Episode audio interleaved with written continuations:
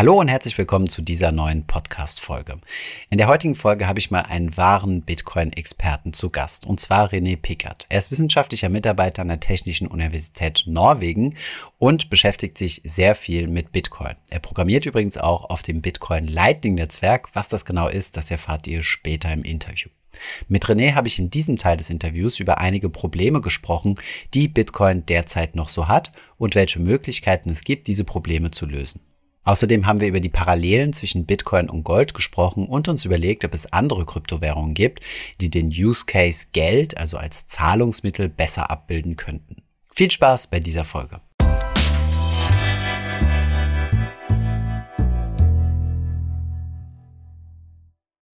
Bevor es weitergeht mit der Folge, noch ein kurzer Werbeeinspieler. Und zwar möchte ich euch den Partner der heutigen Folge vorstellen und das ist Wechselpilot. Pünktlich zum Start ins neue Jahr haben zahlreiche Versorger ihre Strom- und Gaspreise erhöht. Umso größer ist jetzt das Potenzial, mit Wechselpilot mehrere hundert Euro pro Jahr zu sparen. Wechselpilot optimiert jährlich euren Strom- und Gastarif und kümmert sich danach automatisch um euren Vertrag. Der Prozess ist dabei ganz simpel. Fülle einfach den Rechner auf wechselpilot.com/finanzfluss aus und anschließend findet Wechselpilot drei bessere Tarife für euch zur Auswahl. Nachdem ihr euch für einen Tarif entschieden habt, wechselt euch Wechselpilot dorthin und startet anschließend den Wechsel für euch jedes Jahr automatisch aufs Neue. Bei uns im Team haben wir ebenfalls bereits Wechselpilot genutzt, um unseren Stromanbieter zu wechseln. Wähle am besten jetzt den richtigen Tarif unter wechselpilot.com/finanzfluss und das Beste zum Schluss mit dem Code Finanzfluss20, alles zusammengeschrieben, bekommt ihr nochmal 20 Euro Cashback pro Zähler. Der Code ist das ganze Jahr gültig. Den Link zu Wechselpilot findest du natürlich wie immer in den Show Notes. Ich spreche heute mit René Pickard. Herzlich willkommen, René, auf unserem Kanal. Hi Thomas. Schön, René ist ähm, Forscher an der Technischen Uni in äh, Technischen Universität in Norwegen und du hast dir einen ziemlichen Namen gemacht im Bitcoin-Umfeld oder beziehungsweise in der Bitcoin-Community. Um aber nochmal ein bisschen präziser zu sein, eigentlich in der Lightning Community. Deswegen sprechen wir heute mal so ein bisschen über Bitcoin. Wir haben im Vorgespräch schon festgestellt, dass wir viele ähnliche Ansichten haben, was Bitcoin angeht. Würdest dich, äh, hast du mir selbst gegenüber mal gesagt, nicht selbst als Bitcoin-Maximalisten bezeichnen. Können wir gleich mal drüber sprechen. Und dann im zweiten Schritt sprechen wir über das Lightning-Netzwerk, was die meisten unserer Zuschauer sehr wahrscheinlich ähm, zum ersten Mal hören werden. Was aber, ja, wie soll man sagen, ohne es zu spoilern, ziemlich ähm, revolutionär für Bitcoin sein kann. Ja, von daher ähm, herzlich willkommen auf dem Kanal, René. Ja, hi. Genau, starten wir die vielleicht, vielleicht würdest du noch ein paar ergänzende Worte sagen, was du gerade so machst. Du bist ja extrem technisch unterwegs und äh, vielleicht kannst du das für uns Nicht-Nerds äh, mal zusammenfassen, ja.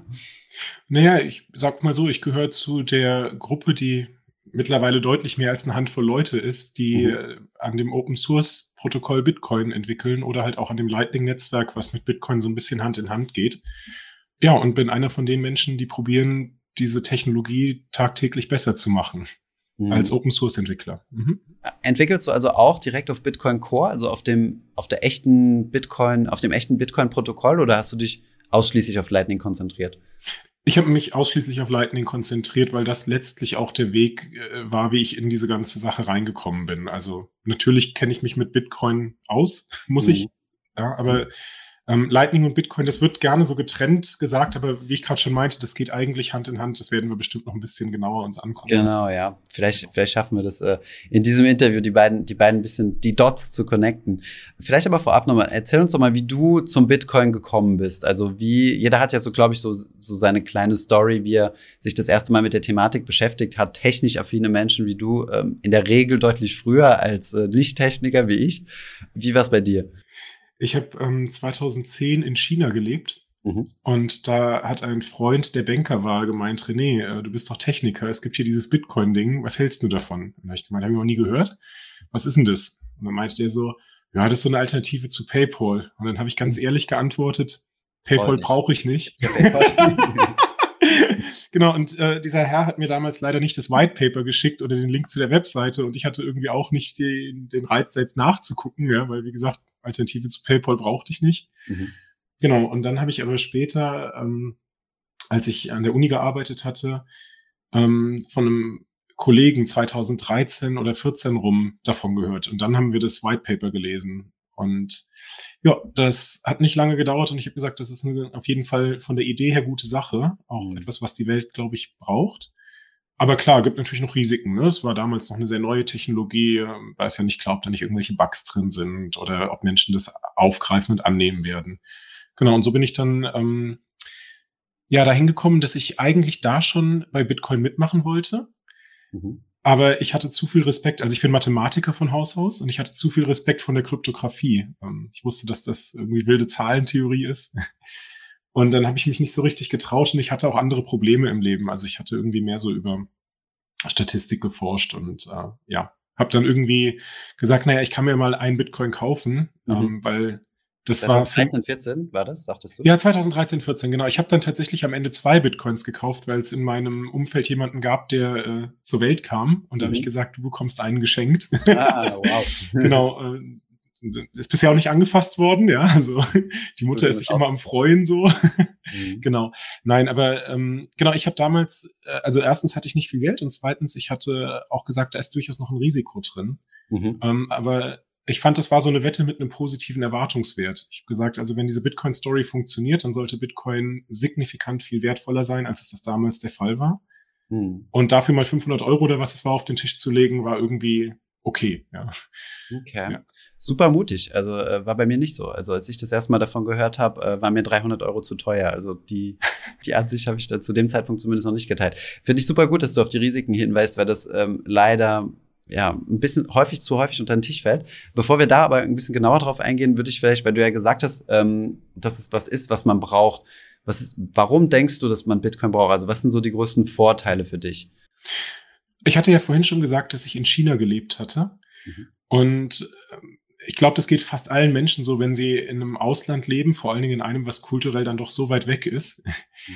dass man seine eigene Kultur, seine eigenen Werte viel mehr hinterfragt. Und ich habe damals, glaube ich, angefangen, ein anderes Verständnis von Demokratie und Staat zu entwickeln, äh, indem ich gesagt habe, also es ist ja schön, dass Demokratie wichtig ist, aber viel wichtiger ist doch eigentlich Gewaltenteilung. Das war so meine eine meiner größten Erkenntnisse in China. Und wenn ich mir angucke, dass wir ein Geldsystem haben, was halt irgendwie von Zentralbanken gemanagt wird. Ähm, politisch beeinflusst. Eventuell, ja, manipuliert werden kann und tendenziell auch wird, ja. Ich sage jetzt gar nicht mit einer schlechten oder guten Absicht, also ich sage das erstmal sehr wertfrei. Mhm. Dann denke ich mir, dass ein Geldsystem, was dezentral ist und weniger manipulierbar ist, zumindest auf einer technischen Ebene erstmal, so von wegen, wer kontrolliert das und wie kontrollieren wir das, ähm, ein Gewinn ist, weil es sozusagen die Chance birgt, dass es eben nicht missbraucht werden kann. Mhm. Ja, und das finde ich sozusagen, also das ist für mich eigentlich ein Schritt vorwärts in, in, in mehr Gewaltenteilung. Ja. Okay, ja. Du warst ja auch politisch aktiv gewesen, natürlich, Ehre. Du warst bei der Piratenpartei ähm, mhm. sogar mal mit dabei. Ähm, ich glaube, warst du nicht da ähm, auch sogar für einen Wahlkreis mitverantwortlich? Genau, also ich war sowohl für den Wahlkreis mit dabei, aber ich war auch, also wir hatten uns damals entschieden, deutschlandweit ähm, Spitzenkandidaten aufzustellen. Mhm. Ähm, da war ich auch mit dabei. Also ich hatte da tatsächlich bundespolitisch auch versucht mitzuwirken. Ja. Gibt es die Partei noch? Ist sie noch aktiv? Ich, ich verfolge das gar nicht mehr so. Da gab es ja so den großen Peak, so, wo alle darüber gesprochen haben, diese verrückten Internetmenschen. Genau, die Piratenpartei gibt es noch, ja. Ähm, die versuchen auch nach wie vor Sachen zu machen. Aber sie haben leider wirklich sehr stark an Relevanz verloren. Ähm, ich persönlich sage immer, das hat vielleicht auch damit zu tun, dass die Piraten in dem, was sie machen wollten, gewirkt haben. Also jede Partei hat heutzutage ähm, ja, digitale Themen digitale. auf der Agenda und setzt sich mhm. damit auseinander. Und das war zum Zeitpunkt der Gründung so sicherlich nicht der Fall. Also in dem Sinne mhm. hat die Partei ja im Prinzip ihren Zweck erfüllt. Mhm. Und das soll jetzt auch kein irgendwie Schönreden oder so sein, nur so, ich finde einfach, mhm. vielleicht braucht es das dann auch nicht mehr, ja. Mhm. Ja, ist ja genau wie die, wobei, also ob, ob die Politik äh, die Digitalpolitik, die von den Parteien jetzt gemacht werden, so dem entspricht, dem Ideal entspricht der Piraten, weiß ich nicht. Also gerade so Klar. die Open Source Themen. Aber okay, gut, wir, wir sprechen ja heute über Bitcoin. Genau. Und ähm, du hast ja schon gesagt, also, dass du auch denkst, dass auch heute Bitcoin keine sichere Wette ist. Ich habe, ja, es gibt ja verschiedenste Leute, die immer darüber sprechen, ähm, ja, Bitcoin ist die sicherste Wette, die man überhaupt machen kann. All in Bitcoin, Bitcoin fixt alles und so weiter. Du hast da ähm, zum Glück eine deutlich differenziertere Sicht. Ähm, lass uns doch mal vielleicht ein bisschen über die Herausforderungen äh, von Bitcoin sprechen, die, die da noch drin stecken. Was denkst du so ist so die größte Herausforderung derzeit? Es gibt ja so verschiedene Dinge, die immer wieder im Gespräch sind, manche Themen, die dann auch wieder hinten runterfallen. So Dominanz von China hat sich ja jetzt erstmal erledigt. Ähm, genau, wie siehst du das? Naja, also zuerst muss man sich mal, finde ich, klar machen, dass Bitcoin ein Softwaresystem ist. Mhm. Und das ist seit vielen Jahren gut gelaufen. Ja? Scheint sozusagen stabil zu sein, gut zu funktionieren. Ähm, mhm. Aber in Software können sich natürlich Bugs einschleichen. Hm. Manchmal findet man die erst viel später und die können halt starke Auswirkungen haben auf das, was wir denken, wie Bitcoin funktioniert hat oder was sozusagen das Versprechen war, was Bitcoin hatte. Mhm. Ähm, es gab, glaube ich, 2010 oder 11 mal jemanden, der es geschafft hat, eine Bitcoin-Transaktion so zu manipulieren, dass er irgendwie Milliarden von Bitcoins generieren konnte in einer Transaktion. Also auch weit mehr als die 21 Millionen, okay. äh, die eigentlich vorgesehen sind. Mhm ne, das war halt ein Bug. Den konnte man damals noch fixen. Da war Bitcoin noch so klein, dass man im Prinzip wirklich gesagt hat, okay, also wir meinen jetzt nochmal von da aus die, die Blöcke nach und äh, ja, reparieren das. Und äh, die Kryptographie zum Beispiel, die wir verwenden in Bitcoin, die Bitcoin absichert, die basiert also auf einem mathematischen Problem, äh, dem sogenannten diskreten Logarithmus. Das ist halt einfach seit vielen hundert Jahren ungelöst. Mhm. So, aber wenn jetzt jemand um die Ecke kommt und dafür eine analytische Lösung anbietet, mhm. was zugegebenermaßen sehr unwahrscheinlich ist, ja, ja. Ähm, dann wäre ein Großteil der Sicherheit in Bitcoin mit einem Schlag einfach verloren. Hier ist ja häufig so die Rede von Quantum, Quantum Computer, also die deutlich, deutlich leistungsfähiger sind als heute. Ähm, meinst du, das wäre ein Risiko für Bitcoin? Also, dass da quasi das Netzwerk angreifbar wird? Nee, das, das glaube ich tatsächlich weniger. Ähm, da bin ich allerdings kein Experte. Ja. Mhm. Ähm, die, die meines Wissens nach ist es so, dass es Quantenalgorithmen gibt, die ähm, die privaten Schlüssel schneller ausrechnen können äh, zu den öffentlichen Schlüsseln. Mhm. Aber selbst die Quantencomputer brauchen noch, einen, soweit ich informiert bin, guten, guten Amount of Rechenzeit, also mhm. ein gutes Stück an Arbeit, die die verrichten müssen. Und das Zweite ist, äh, wir haben ja im Moment keine wirklich großen funktionierenden Quantencomputer. Also wir sind da von der Hardware gar nicht so weit. Und ich mhm. glaube, ähm, wenn sich abzeichnet, dass Quantencomputer eine Sache werden, mhm. dann kann man die Kryptographie hoffentlich austauschen und Kryptographie verwenden, die resistent ist gegen Quantencomputing. Mhm. Ähm, genau. Und wie siehst du das Energiethema? Das ist ja das, was so am meisten diskutiert wird und wo es auch meiner Meinung nach sehr komische Ansichten gibt. Äh, zumindest die ich nicht teilen kann, äh, dass Bitcoin äh, erneuerbare Energien fördern würde. Ich glaube, das ist schon mittlerweile, also zumindest jetzt, sehr, sehr weit hergeholt. Ist ja auch das, was ich in El Salvador gesehen habe. Wir hätten uns ja fast dort ge getroffen. Ähm, mhm. Allerdings ist da leider was dazwischen gekommen, sonst hätten wir uns vor Ort äh, mal austauschen können. Wie siehst du das Energiethema? Gibt es ja, da vielleicht auch einen Lösungsansatz? Genau, also das, das ist, finde ich, ein ganz, ganz schwieriges Thema, ähm, weil es halt eben auch so, ich sag mal, sehr polarisierend und emotional diskutiert wird. Also ich finde ganz mhm. selten Menschen, mit denen ich das wirklich debattieren kann. Weil entweder gibt es Menschen, die halt genauso wie du sagst, sagen, naja, das fördert ja sogar grüne Technologien, oder es gibt welche, die mhm. sagen, also wir verbrennen damit die Erde. Mhm. Ne, und egal mit wem ich mich versuche, auf eine differenzierte Diskussion einzulassen, da ist sozusagen der Glaube stärker, als sich wirklich mal anzugucken, wie es ist. Mhm. Ich war anfangs da auch sehr kritisch, habe auch gedacht so, boah, das ist wirklich viel Energie und mhm. also physikalisch gesehen ist das auch so. Mhm. Die Frage ist nur, was die, die ich mittlerweile differenzierter sehe, ist, was ist das für eine Energie? Wo kommt die her? Genau. Ähm, wird die vielleicht auch noch für was anderes verbraucht? Also zum Beispiel, ich wohne ja in Norwegen, hatten wir, hatte ich, die, hattest du gesagt? Mhm. Und ähm, naja, dort muss man heizen. Mhm. Und Häuser werden dort mit elektrischem Strom geheizt oftmals mit Radiatoren. Mhm. Diese Radiatoren verbrennen 100 Prozent des Stroms zu Hitze. Mhm. Ja, da kann ich auch einen Bitcoin-Miner laufen lassen. Der verbrennt auch 100 Prozent äh, der, der elektrischen Energie zu Hitze. Also 99, so viel, ne? Also jetzt nicht mhm. exakt 100. Komplett ohne Verlust, ja? Ja, ja, genau. Also das, der Großteil der, der, der äh, elektrischen Energie, die dort ist, wird einfach direkt in Wärme umgewandelt. Das ist quasi wirklich das Äquivalent zu einem Radiator. Ja. Okay. Mhm. So, und das heißt, ich kann also meine, meine Bitcoins dort meinen und gleichzeitig heizen. So heizen tue ich sowieso. Machst du das? Ja, mache ich. Ehrlich? Krass. Ja, ja ich habe damals auf Twitter gesagt, ey, wer hat noch alte? Vor allen Dingen, das ist das Interessante, ich wollte damals kein Geld für Bitcoin-Miner ausgeben. Mhm. ähm, und dann habe ich gesagt, wer hat alte Bitcoin-Miner? Ich brauche nicht den effizientesten. Ich ja. brauche einfach nur einen, weil ich heiz ja sowieso. Ja, es ist einfach Cashback auf meine Stromrechnung. So, und dann habe ich mal eine, eine, eine Milchmädchenrechnung gemacht. Ich habe mir mal angeguckt, wie viel Energie braucht ein Haus in Norwegen und wie viele Häuser gibt's in Skandinavien. Ja. Ja, ja, damit kriegen wir also die komplette Hashrate des Bitcoin-Netzwerks gestemmt. Ah, krass. Und so. der, der, der verbraucht nicht mehr, also nur nochmal zum Nachfragen. Also, ob du eine Heizung laufen lässt oder ein Miner, ist dasselbe vom Verbrauch. Ein Radiator, ne? Also, wenn ich jetzt eine Wärmepumpe habe, dann habe ich natürlich sozusagen eine bessere Effizienz, weil, der, weil die Wärmepumpe ähm, das hinkriegt. Aber in Norwegen werden längst nicht alle Räume mit Wärmepumpen mhm. behitzt. Ähm, das hat auch technische Gründe, warum das nicht unbedingt so einfach geht. Ja. ja. Ähm, genau, aber im Vergleich zum Radiator ist es komplett äquivalent, ja. So, und Ne, also wir als Deutsche haben sich, als ich diese ganzen Radiatorheizungen gesehen habe, die einfach wirklich mit Strom verbrennen laufen, wirklich im, im ersten Winter, in dem ich da war, die Fingernägel hochgerollt. Ja. Krass. Und dann habe ich halt gesagt, okay, also ich hätte gerne altes Mining-Equipment. Und dann habe ich die bekommen äh, und ja, die, die verwende ich, ja. Und ähm, weißt du, was ich sage? Also ich sage jetzt nicht, jeder Mensch kann, macht das, mhm. ja. Ähm, aber ich kenne einige Norweger, die solche Sachen tun.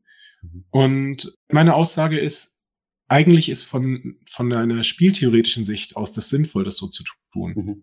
Ja, weil jeder andere Mensch muss den Strom einkaufen. Mhm. Ich habe ihn sowieso schon an der Stelle. Mhm. Ne, so, und beim Mining ähm, kriegt man ja nur eine begrenzte Anzahl von Bitcoins für alle, die sich drum streiten. Mhm. Das heißt, ich müsste eigentlich sozusagen mit meinem Verhalten die Miner, die Strom kaufen müssen, aus dem Markt treiben. Mhm.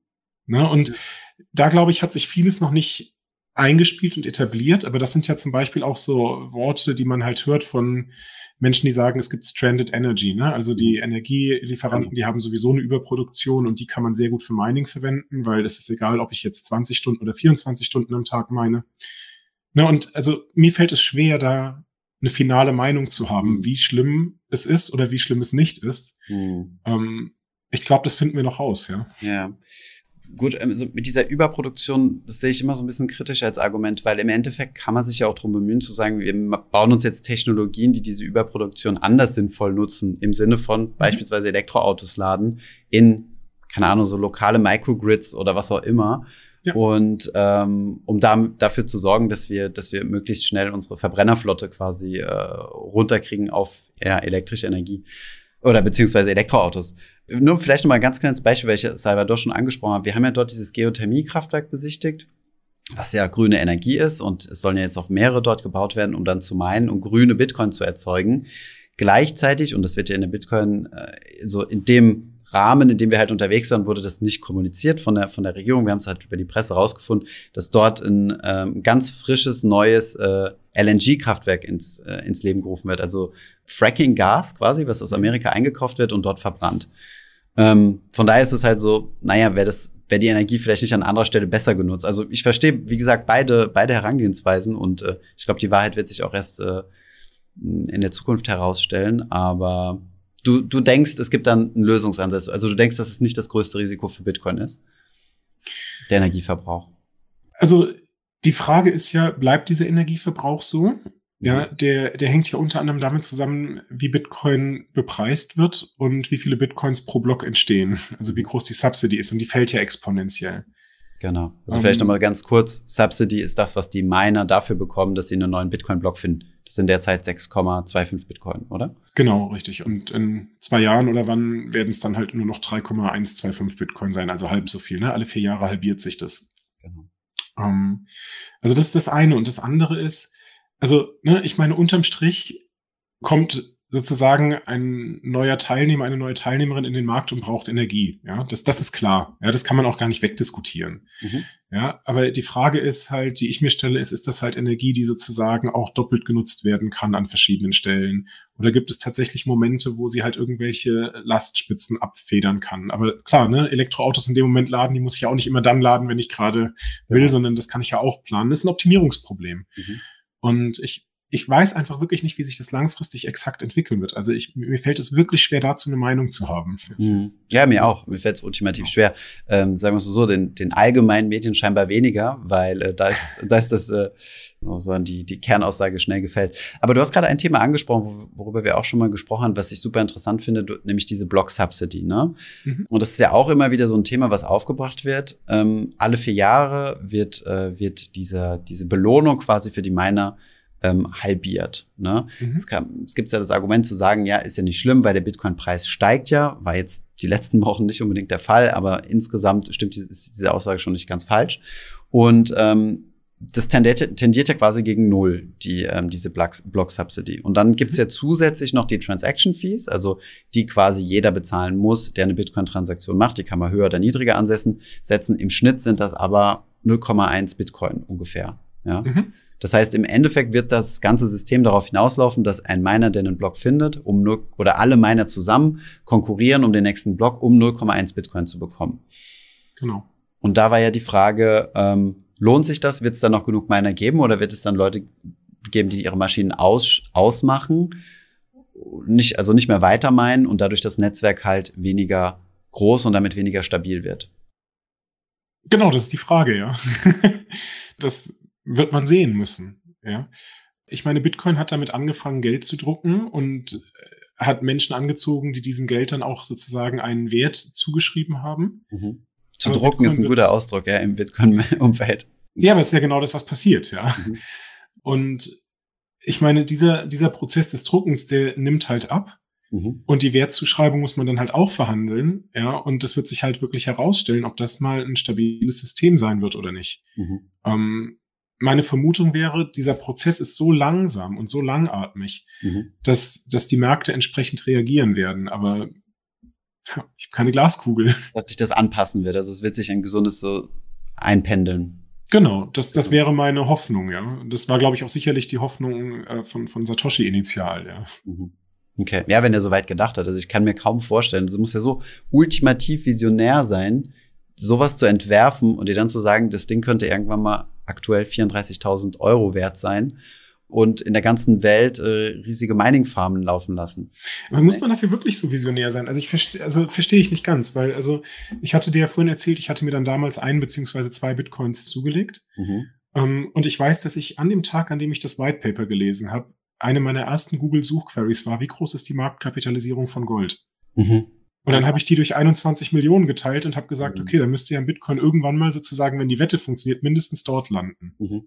Ja, mindestens, weil es ist also mindestens so, so knapp wie Gold, ja, und dann aber viel nützlicher. Mhm, mhm, ne? So, und das heißt, das waren Überlegungen, die habe ich in diesem Moment getroffen. Da brauchte ich keinen Menschen in irgendeinem Bitcoin-Forum. Also, ne, da, das war mein Kollege, der mir das White Paper hingelegt hat. Das habe ich gelesen und ich war an dem Tag noch abends in der, in der Cafeteria mit einem Professor über Geldtheorie und habe den gefragt, was hältst du von dieser Milchmädchenrechnung? Mhm. Und er hat mir kein Argument nennen können, warum sozusagen, genau, ja. Mhm. So, und wenn du, wenn du auf die Mailingliste guckst, auf der Bitcoin angekündigt worden ist, da hat ja Hall Finney äh, bekanntermaßen sehr früh geantwortet. Mhm. Und er hat ja auch gesagt, naja, also wenn er sich mal die Menge aller Assets anguckt, dann haben wir ja einen Bitcoin-Preis von irgendwie, weiß ich nicht, was er angesetzt hatte. Mhm. Ja, da kann man ja schon mal ein bisschen meinen und sich ein paar drucken und gucken. Ne? Mhm. Also das wäre ja kein, kein, keine schlechte Wette sozusagen. Ne? Also mhm. genau das, ja. Und von daher, ja, mal, mal sehen, wo das endet, ja. Okay. Ich habe die Marktkapitalisierung von Gold jetzt nicht im Kopf, aber auf wie viel wird so da kommen? Also ich denke mal. Das waren damals fünf Mil äh, Trill Trillionen oder so. Ja, okay, gut. Da bist du auf ein paar Millionen pro Bitcoin, ne? Also an Gegenwert. Ja, ich glaube, es waren irgendwie so 400.000, 500.000 oder so. Okay. Ja. Wenn, ich, ich weiß es tatsächlich nicht mehr. Ich meine, diese Zahlen ändern sich ja auch ständig, aber. Und, und wieso glaubst du, dass äh, das Bitcoin mit Gold vergleichbar ist? Weil ich, ich also mich hat das Argument nie so 100% überzeugt, einfach aus dem Hintergrund, weil Gold ja einfach nur ein Tauschmittel ist, was irgendwie keinen produktiven Wert hat und Bitcoin ja schon irgendwie einen produktiven Wert haben kann. Deswegen habe ich ja gesagt, mindestens so wertvoll wie Gold. Okay. Ja, also es ist, es ist knapp, es ist begrenzt, es ist ein Tauschmittel und es ist deutlich ähm, ja, bewegbarer, teilbarer, ja äh, und überprüfbarer. Also wenn du mir jetzt einen Goldklumpen hinlegst, dann kann ich nicht entscheiden, ob das ein Goldklumpen ist oder ob das Messing ist. Ja, mhm. mhm. kannst jetzt um die Ecke kommen und sagen, hast du nicht beim Herrn äh, Alchimedes aufgepasst und weißt mhm. du nicht, wie man das Ding jetzt irgendwie in ein, in ein Fass Wasser wirft und wiegt, ja, aber mhm. also ne, weißt du, was ich meine, ja, bei ja. Bitcoin die Signatur, die kann ich überprüfen, da muss ich nur auf einen Zettel und einen Stift rechnen können, ja. ja. Jetzt gibt's ja, ich glaube, gerade von, von Zentralbanken auch häufig das Argument äh, zu sagen, ja gut, aber Bitcoin äh, kann man ja beliebig viel inflationieren, dadurch, dass du einfach neue Bitcoins kreierst, also neue, neue Netzwerke oder neue, einen neuen Coin sozusagen. Wie siehst du das? Also meinst du, es gibt die Möglichkeit, dass ähm, derzeit sieht es ja auch für Ethereum ganz gut aus, dass, dass äh, also was die Marktkapitalisierung wächst ja derzeit deutlich stärker als beim Bitcoin. Meinst du, dass diesen Use Case Geld, also jetzt nicht den Use Case Katzenbilder und NFTs, sondern der Use Case Geld könnte irgendwann durch einen anderen Coin ähm, gemacht werden? Also ist ja schwer auf die Frage Nein zu antworten, ja. also ähm, die Frage ist, wie wahrscheinlich ist das oder was, glaube ich da? Ne? Also mhm.